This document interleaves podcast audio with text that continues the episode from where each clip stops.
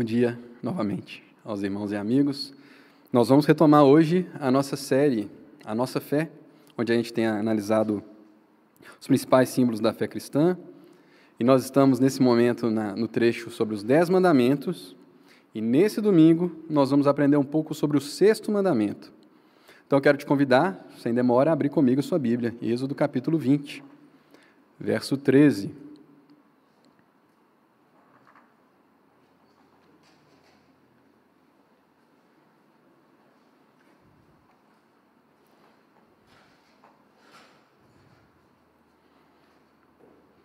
Essa tem que esperar todo mundo abrir, senão na hora que ler já acabou.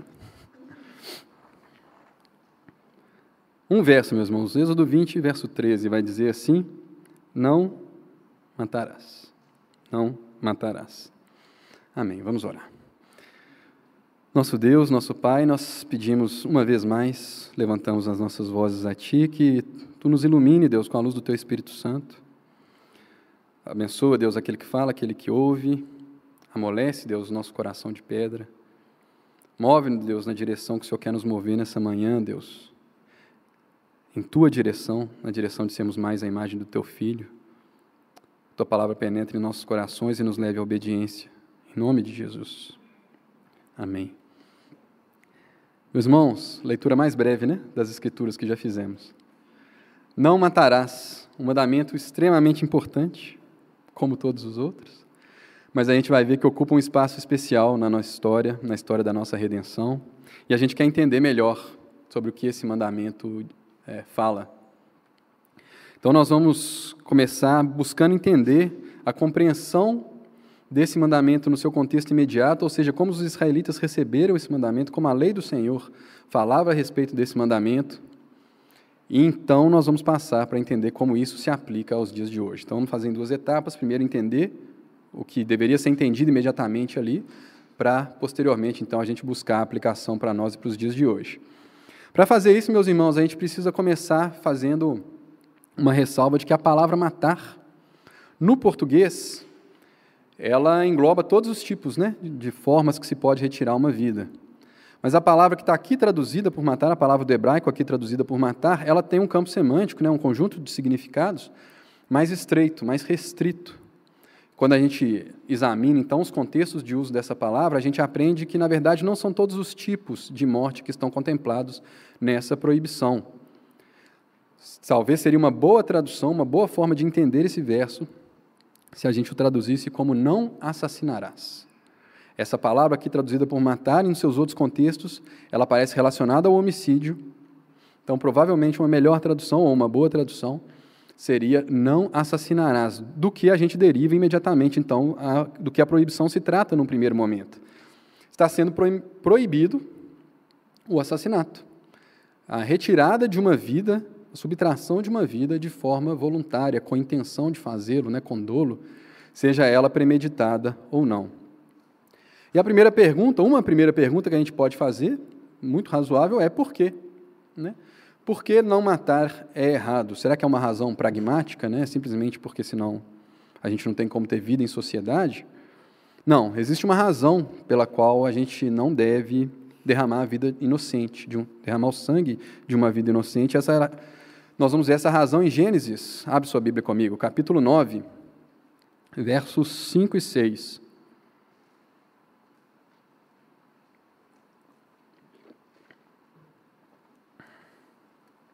Então nós queremos responder a pergunta: por quê? Por que não pode matar? Gênesis 9, verso 5, vai dizer assim: Certamente cobri, cobrarei o vosso sangue, o sangue da vossa vida, o cobrarei de todo animal, como também do homem. Sim, cobrarei da mão de cada um a vida do seu próximo. Preste atenção no verso 6 agora. Quem derramar sangue de homem, terá o seu sangue derramado pelo homem. Por quê?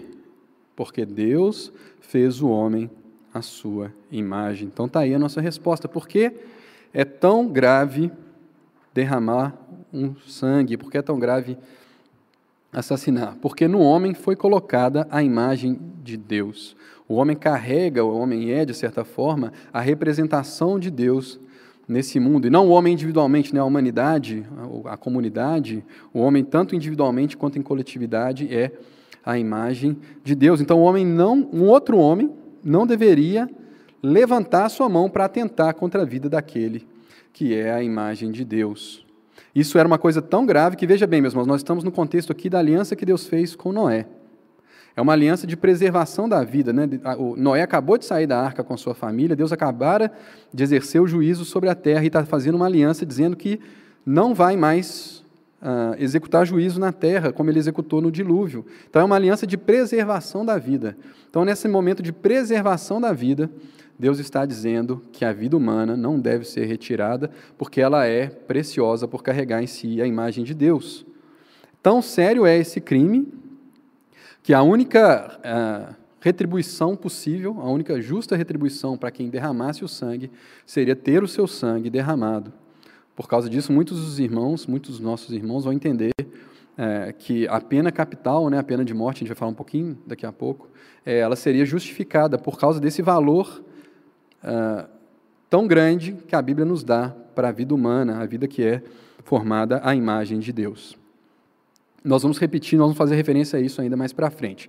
Então, nós sabemos o porquê. Então, é grave, não podemos assassinar.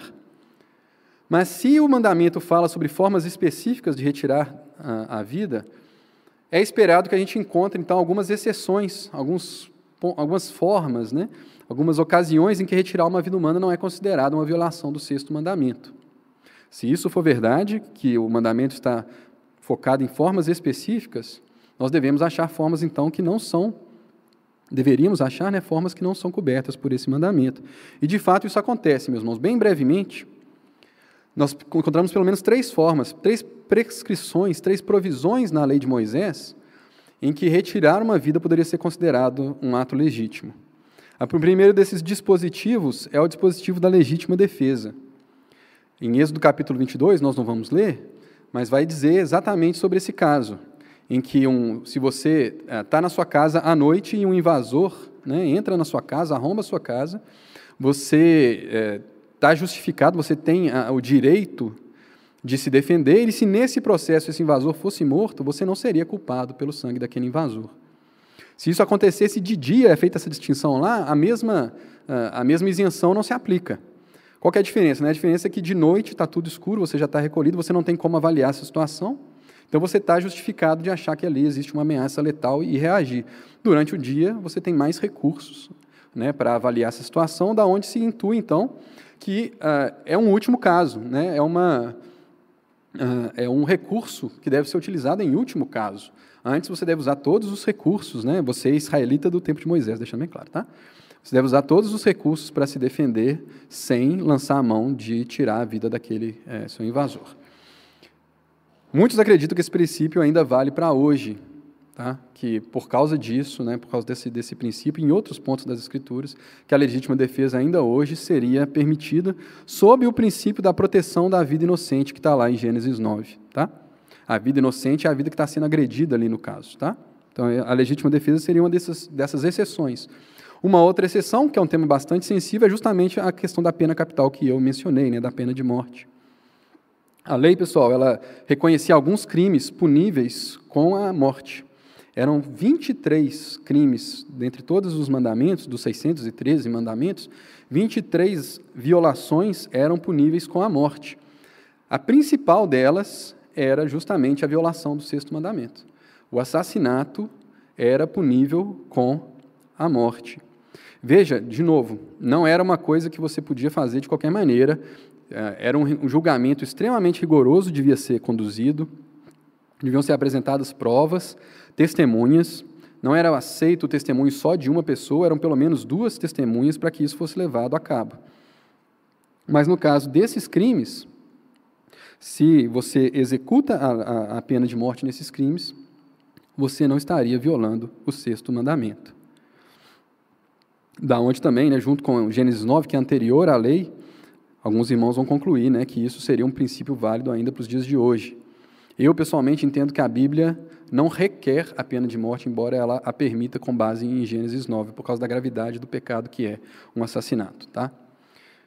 E o terceiro dispositivo em que isso poderia ser é, conduzido sem violar, né, que uma vida poderia ser retirada sem a violação do sexto mandamento, era justamente a questão da guerra. Né? Israel várias vezes foi instruído por Deus a entrar em guerra. Né? Eles deviam tomar posse da terra prometida, inclusive, a partir de batalhas com os povos cananeus que ali habitavam. E a gente sabe, né, na, na, leitura maior das Escrituras, que era uma punição, um juízo de Deus sobre aqueles povos que ia ser levado a cabo por meio de Israel. Em outras situações, após né, a tomada da terra prometida, já no tempo dos juízes e dos reis, Deus também, em alguns, algumas uh, ocasiões, ordena ou autoriza que Israel pegue em armas para defender o seu território, para se livrar de uma nação é, agressora. Então, nesses casos, né, um israelita que pegasse em armas e matasse, tirasse a vida de uma outra pessoa em guerra, não era considerado um violador do sexto mandamento.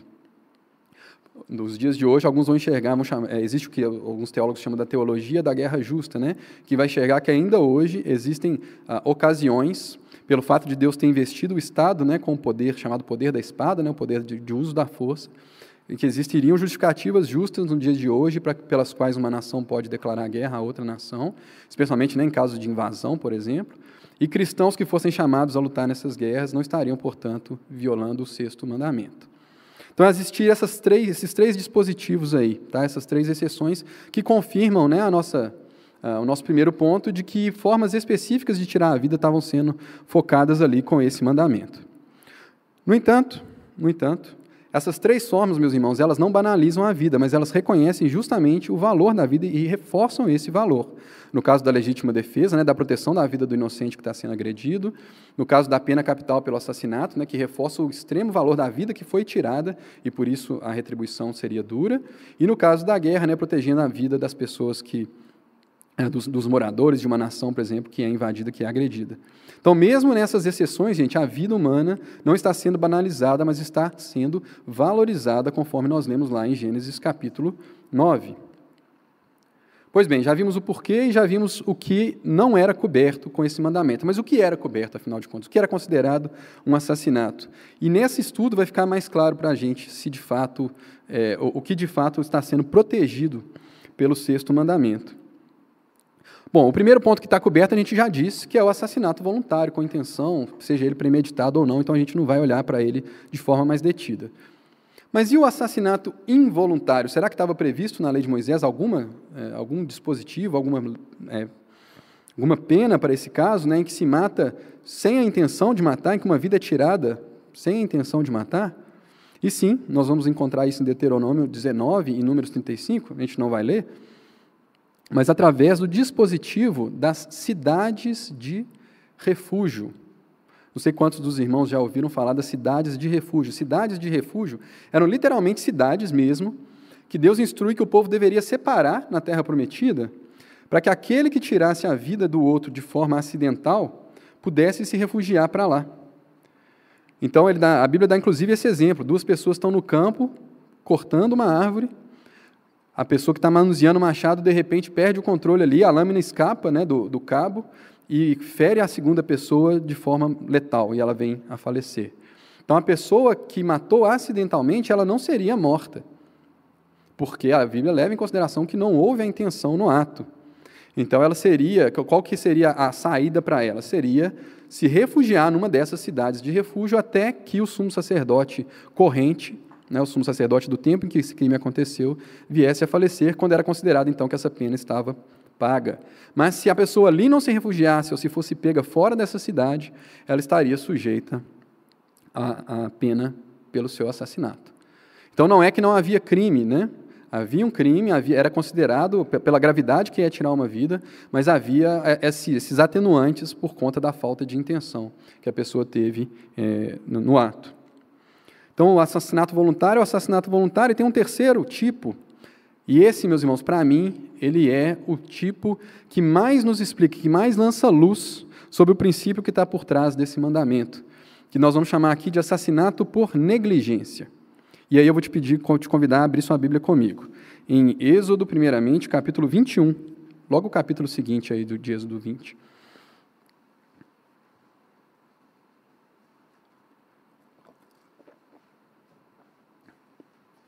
Êxodo capítulo 21, verso 28. Vai dizer assim: Se um boi chifrar um homem ou uma mulher, causando-lhe a morte, O boi certamente será apedrejado e sua carne não será comida, mas o dono do boi será absolvido. Né? Agora, olha o 29, olha a diferença. Mas, se o boi já costumava chifrar, e o seu dono, tendo sido advertido, não o manteve preso, o boi que matar um homem ou uma mulher será apedrejado, né? a mesma coisa que aconteceu no, no verso anterior, e o seu dono também será morto. Por que o seu dono também será morto?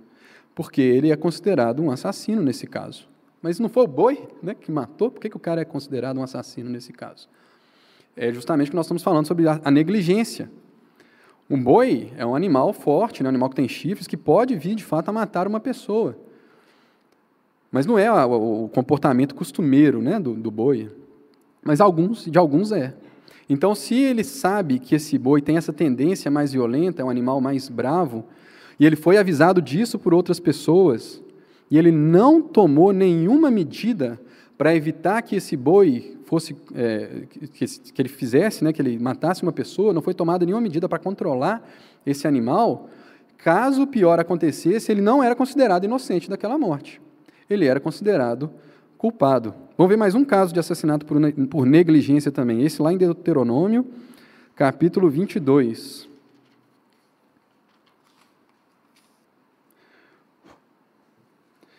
Verso 8. Deuteronômio 22, verso 8. Quando construíres uma casa nova, farás um parapeito no terraço para quê? Para que não tragas culpa de sangue sobre a tua casa, caso alguém caia de lá, se alguém cair de lá.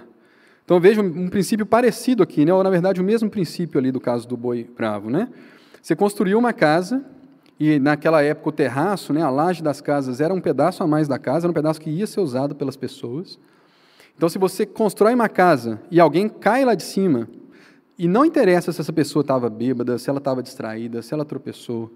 Essa pessoa caiu lá de cima, você seria considerado culpado pelo sangue daquela pessoa. Mas por quê? Ué? O cara que encheu a cara lá e, né, e subiu e fez e deu vexame. Mas você tinha a obrigação de tomar uma medida para evitar que isso acontecesse.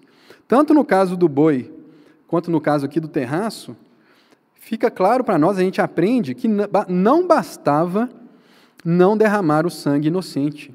Não era suficiente para cumprir o sexto mandamento se refrear do derramamento de sangue. Você deveria ativamente buscar a preservação da vida do seu próximo. Então existe uma progressão aqui, né, da força desse mandamento, de inicialmente algo que parecia extremamente restrito, né, a gente começou parece que restringindo o mandamento ao falar que ele só está falando de assassinato, mas a própria escritura, na própria lei, está lançando luz. Olha, não basta. Não basta simplesmente não derramar sangue. Você tem que ter uma vida que mostre a disposição de preservar a vida do seu próximo. Por quê? Porque o seu próximo foi criado à imagem de Deus. Então não bastava, existe uma progressão, não bastava não assassinar, você precisa também proteger a vida dessa pessoa. Existe um princípio, meus irmãos, por trás do mandamento, que é o princípio da proteção da vida inocente ou da vida do inocente. Existe um princípio que está sendo ensinado e requerido de todo aquele que é povo de Deus. É o princípio da proteção, da valorização da vida do inocente. Princípio esse que nos permite afirmar categoricamente, como igreja, que a Bíblia condena aborto, que a Bíblia condena eutanásia, que a Bíblia condena suicídio. Essas três questões, meus irmãos, violam exatamente esse princípio da proteção da vida. Essas três questões violam o princípio da proteção da vida. Não basta não matar. Você precisa ser o tipo de pessoa que valoriza e protege a vida em ações concretas. É isso que nós estamos aprendendo aqui quando a gente aprende que a Bíblia transformava, né, que a Bíblia considerava, a lei considerava o assassinato por negligência tão grave quanto o assassinato. Então a gente progrediu na força do mandamento, mas será que parava aí? Será que bastava então não derramar o sangue e tomar medidas, né? Eu até brinquei aqui hoje mais cedo, no culto mais cedo, né? Você, viveria agora, bastava ser um técnico de segurança do trabalho, então. Né? Você vive ali fazendo análise de risco, botando o povo com, com EPI e está tudo certo.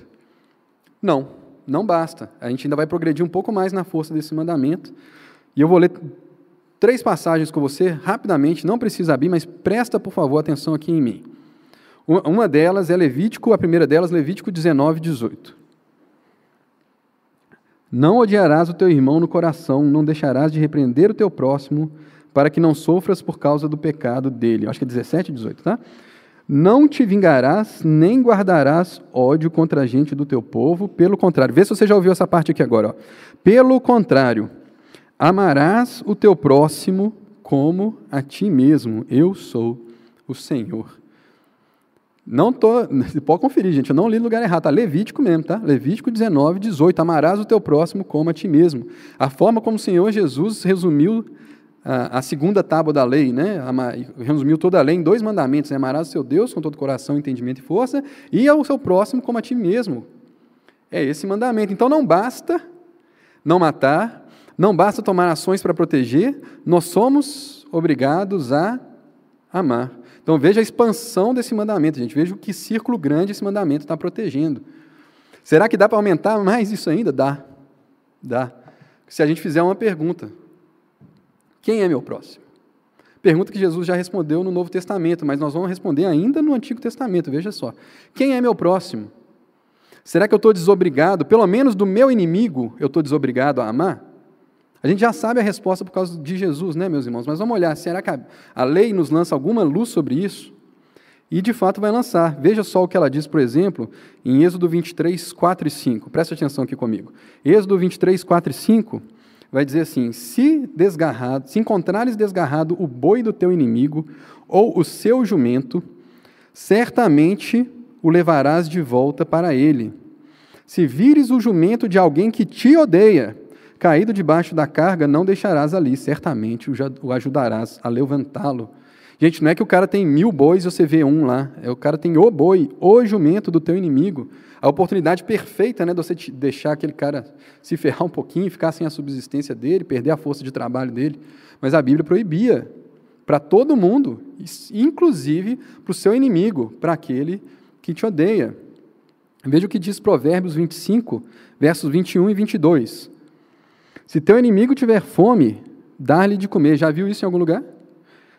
É Provérbios 25. Se teu inimigo tiver fome, dá-lhe de comer. Se tiver sede, dá-lhe de beber, pois fazendo assim, amontoarás brasas sobre a, sobre a cabeça dele, e o Senhor te recompensará.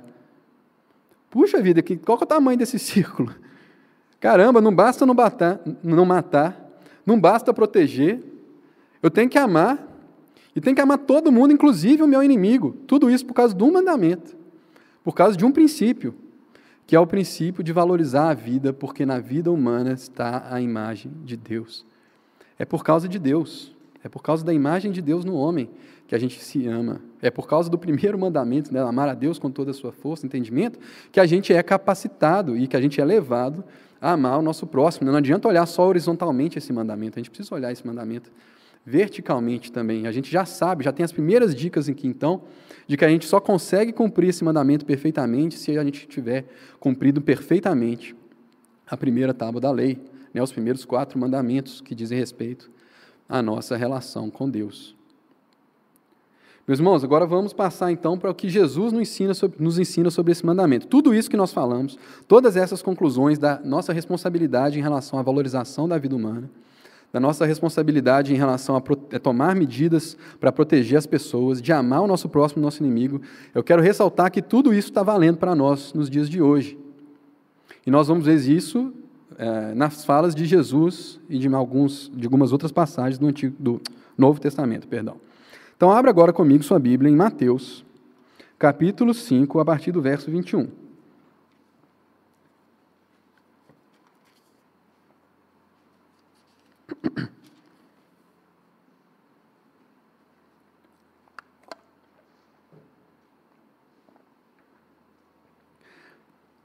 Mateus capítulo 5, verso 21. Ouvistes o que foi dito aos antigos: Não matarás, e quem matar estará sujeito a julgamento. Eu, porém, vos digo que todo aquele que se irá contra seu irmão será passível de julgamento. Quem o chamar de insensato será réu diante do tribunal, e quem o chamar de tolo será réu do fogo do inferno. Portanto, quando apresentares tua oferta no altar, se ali te lembrares de que teu irmão tem alguma coisa contra ti, deixa diante do altar a oferta e vai primeiro reconciliar-te com teu irmão, depois vem apresentar a oferta. Entra logo em acordo com teu adversário enquanto estás com ele a caminho do tribunal, para que ele não, entregue não te entregue ao juiz e o juiz ao guarda, e sejas lançado na prisão. Em verdade te digo, de que de maneira nenhuma sairás dali enquanto não pagares o último centavo. Até aqui. O que, que Jesus está explicando aqui? Bom, primeiro, como Jesus começa esse trecho, tá, gente? Ouvistes o que foi dito, eu, porém, vos digo. Parece que Jesus está refutando, contradizendo o mandamento do não matarás. Mas veja que Jesus não está usando a sua fórmula de citação das Escrituras. Está escrito, não matarás. Está dizendo, ouvistes o que foi dito. Então, o que Jesus está contradizendo aqui, meus irmãos, é o ensino, a tradição de ensino sobre o mandamento do não matarás. E o que, que essa tradição, o que a gente infere que essa tradição estava ensinando nessa época, e é isso que Jesus está condenando. Está ensinando justamente o que a gente já viu que não era possível interpretar desse mandamento, de que bastava se refrear do derramamento de sangue para se considerar um cumpridor do sexto mandamento. Os fariseus, os escribas, ensinavam então que para cumprir esse mandamento bastava não derramar sangue inocente. E você estava ah, isento, estava justificado. Né? Então, quem matar estará sujeito a julgamento, é o que está falando no final do verso 21. Mas Jesus vai falar, em consonância com o que a lei já ensinava, que isso está errado. Que não basta não derramar o sangue inocente. Jesus vai colocar a questão de uma outra forma, veja só, ele vai falar que quem se irar já está sujeito a julgamento. Quem matar estará sujeito a julgamento, era o que vocês aprenderam. Não, não basta não assassinar. Quem se irá já está, já se colocou sujeito ao julgamento. Por quê, meus irmãos? Justamente por causa, né, eu estou fazendo um gesto com as mãos aqui, né, da, da, dessa, desse círculo é, maior que era o círculo é, de proteção do mandamento do não matarás. Existe né, essa progressão de não basta não matar, tem que proteger, tem que amar a todos, inclusive o nosso próximo. Meus irmãos, a ira já violou esse círculo. A ira já entrou dentro dos domínios que o é, mandamento protege. Se você se irou contra alguém, se você deixou se irar contra alguém, você já violou o mandamento de amar essa pessoa. Então você já assumiu para si o risco do assassinato. Então você já está sujeito a julgamento. Lembre-se, né, nós aprendemos que na lei assumir o risco do assassinato, né, o assassinato involuntário lá, cidades de refúgio, assumir o risco de assassinato era grave, era considerado um crime também. Então você se irou, você já violou o círculo protegido, o círculo que o mandamento protegia da valorização da vida, da vida humana.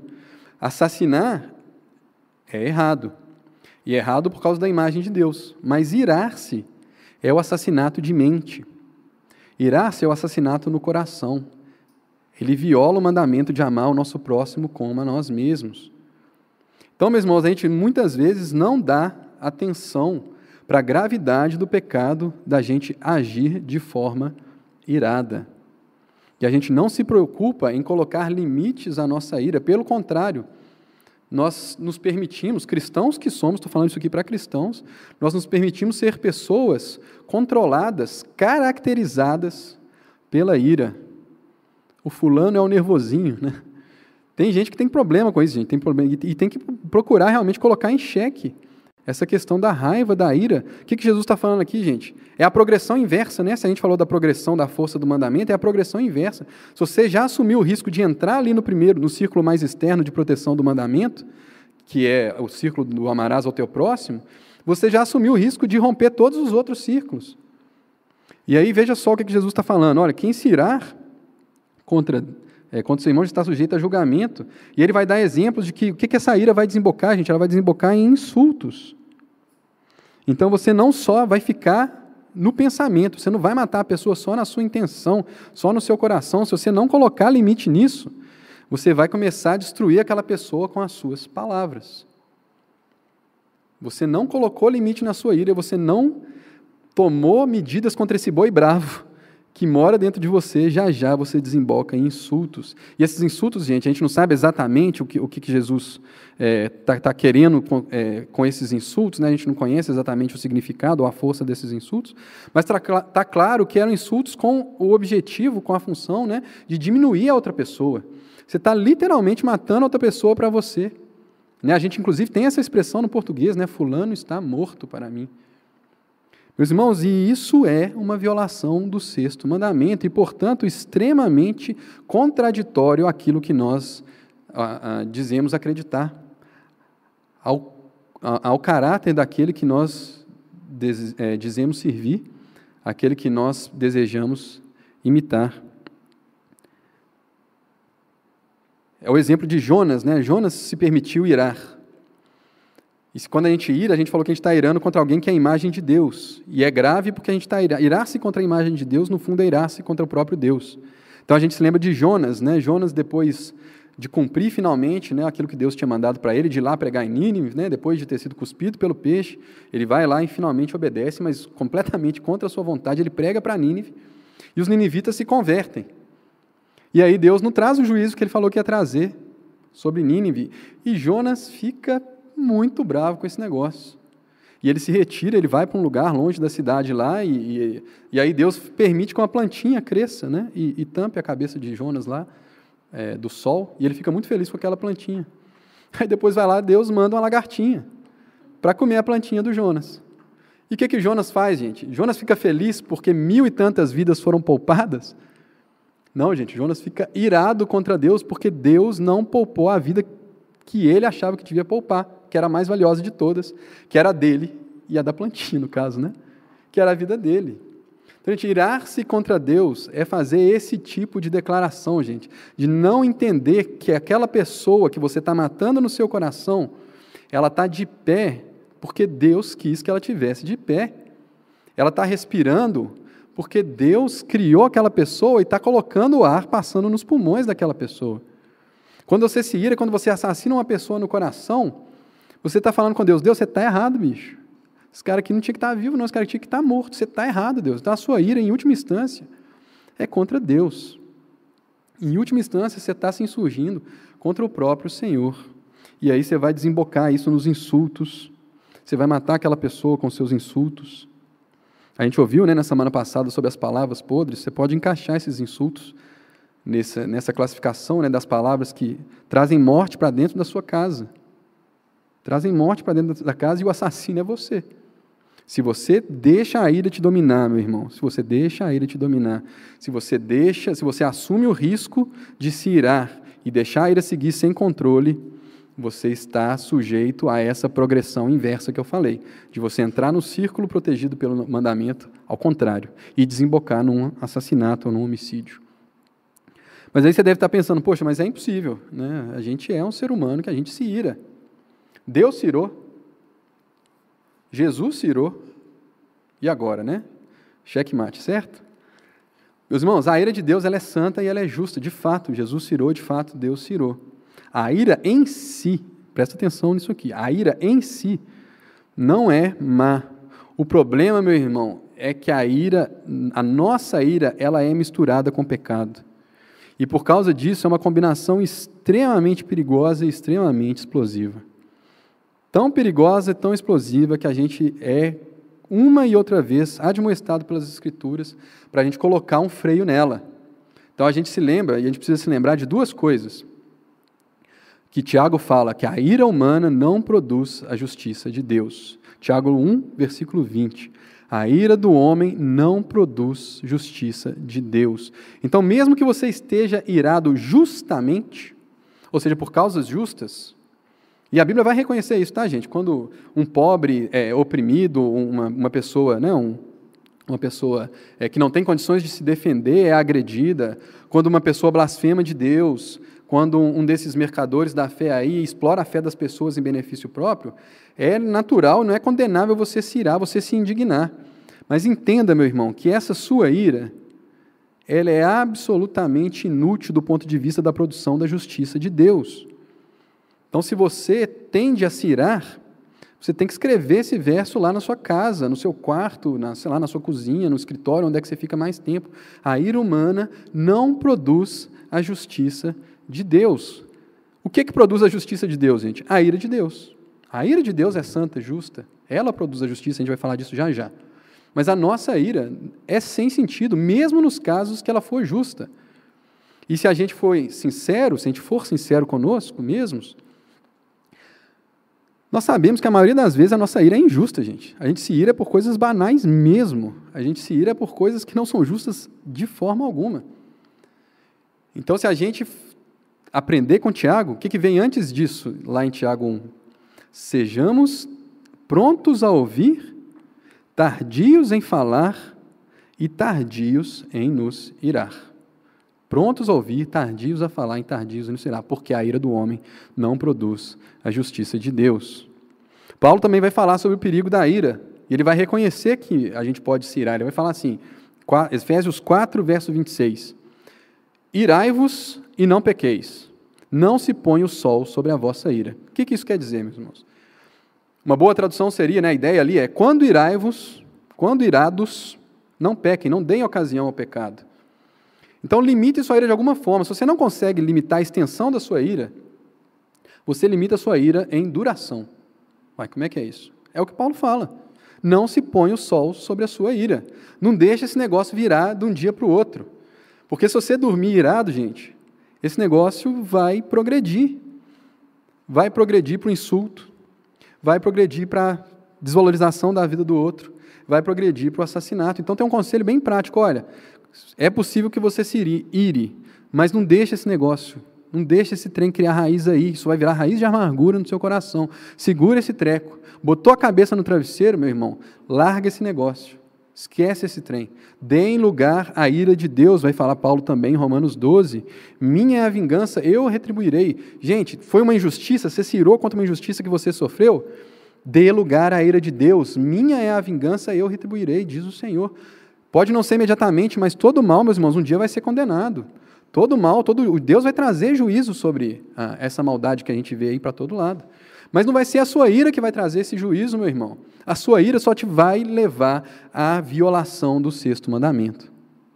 Então, não irai, não deixe o, seu, o pôr do sol, o sol se pôr sobre a sua ira.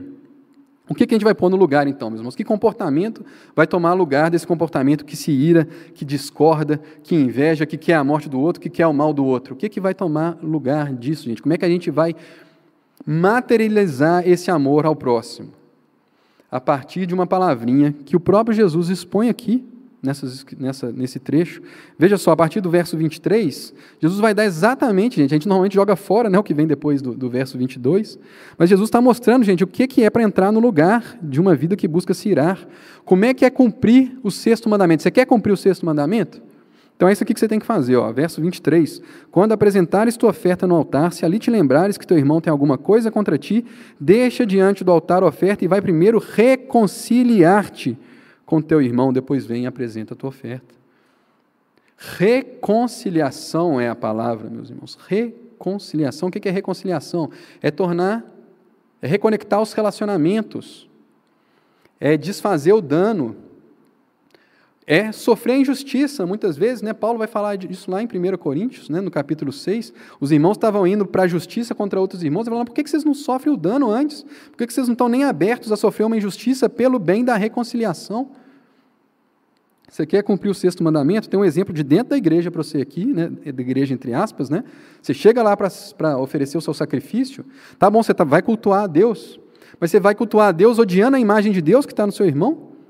Que coerência tem esse sacrifício não vai ser aceito, não. Jesus fala: para, não vai ser, esse sacrifício seu não vai ser aceito.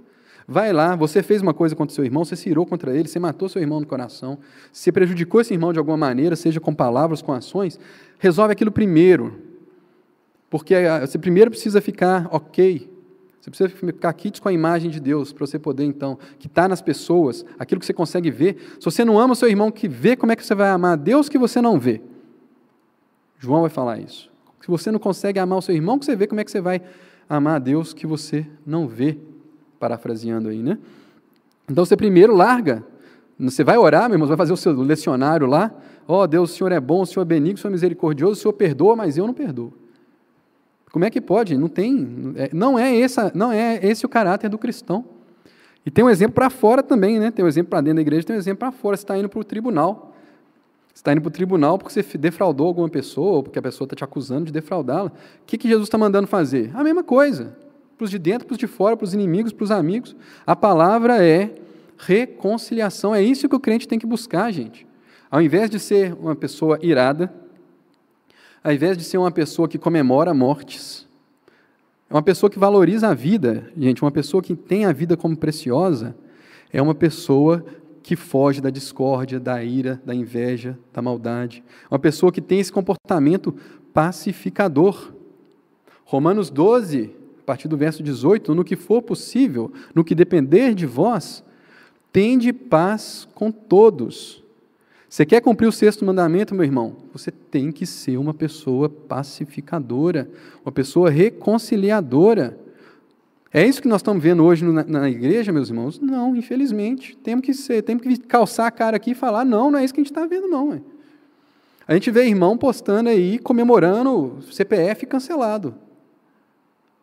Nós temos irmãos aí que, no meio de milhares de mortes diárias por causa de uma doença, ao invés de chorar essas mortes, ao invés de oferecer abrigo e, a, e acolhimento às pessoas que estão perdendo seus parentes, ao invés de sensibilizar que a imagem de Deus está sendo retirada diariamente aos borbotões, tão preocupado em transformar a tragédia em fla-flu. Meus irmãos, esse não é a marca do verdadeiro cristão. Sabe por quê, meu irmão, que essa não é a marca do verdadeiro cristão? Porque cristãos, meus irmãos, são pessoas que já foram reconciliadas com Deus.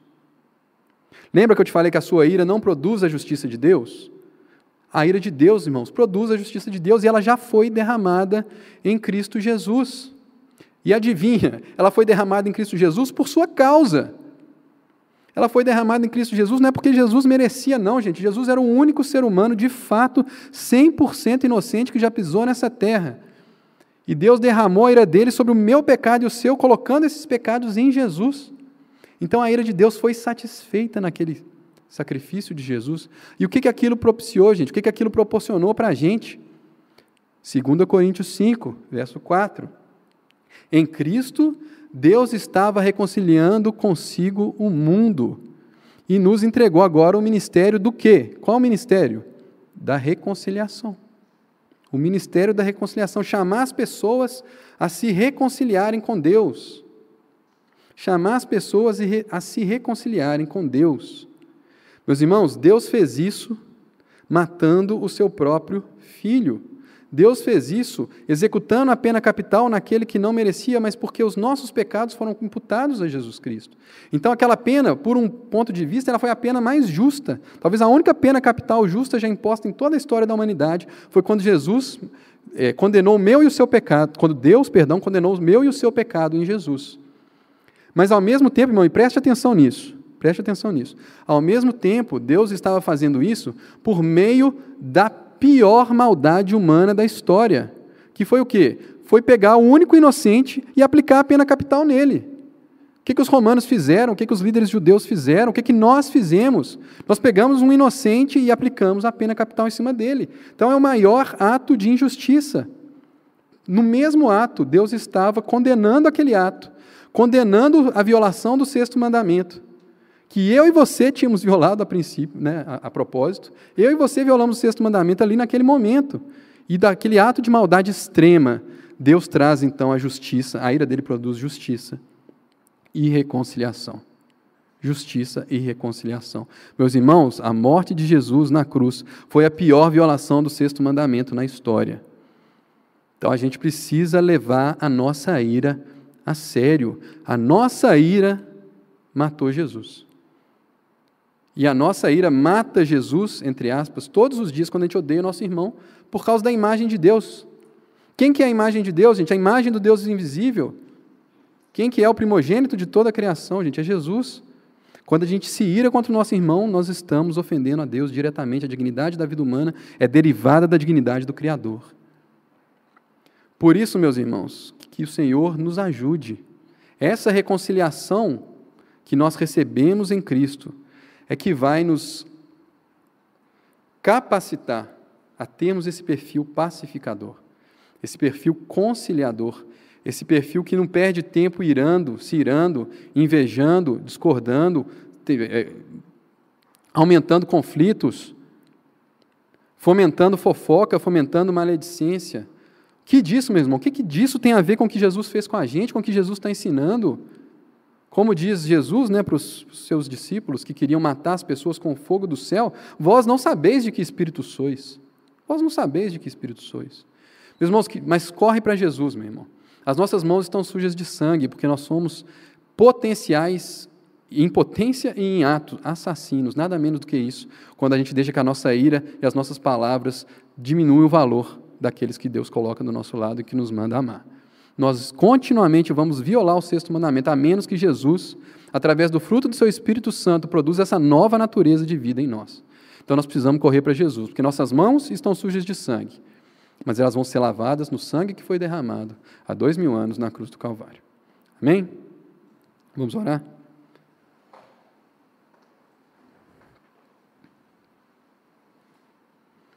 Senhor nosso Deus, nós te agradecemos, Deus, porque a nossa vida foi preciosa aos teus olhos, Deus. Como muitas vezes nós não consideramos preciosa a vida do nosso irmão. Obrigado porque o Senhor não foi como nós somos. E pelas tuas pisaduras nós fomos sarados, Deus. O castigo que nos traz a paz foi colocado sobre Jesus. E nós queremos ser agora agentes dessa paz, ministros da reconciliação, Deus. Buscar, Deus, não o conflito, não a inveja, não a maledicência, não as fofocas, não a ira, não aos insultos, mas valorizar a vida, Deus, porque o Senhor colocou, Deus, esse fôlego de vida em nós. O Senhor soprou a fôlego de vida, Deus. Quem somos nós, Deus, para questionar os teus caminhos? Deus, nós temos que te agradecer, Senhor, porque nós podemos te conhecer, porque nós somos reconciliados contigo, Deus, quando não merecíamos. Ó oh, Deus, muito obrigado, Senhor. Nos ajuda, Deus. Ajuda-nos, Senhor. Ajuda-nos, Deus, a não matar. Ajuda-nos, Deus, a não irar, a não nos irar. Ajuda, Senhor, a ser sermos conhecidos, Deus, pelo valor que nós damos à vida humana, Deus, e não pela forma mesquinha, torpe, como a gente tem se portado muitas vezes por aí, Deus. Abençoa a tua igreja, Deus. Transforma a tua igreja em imagem do teu filho amado, Senhor. Que teu amor seja derramado pelo Espírito Santo nos nossos corações. Essa é a oração da tua igreja, no nome de Jesus. Amém.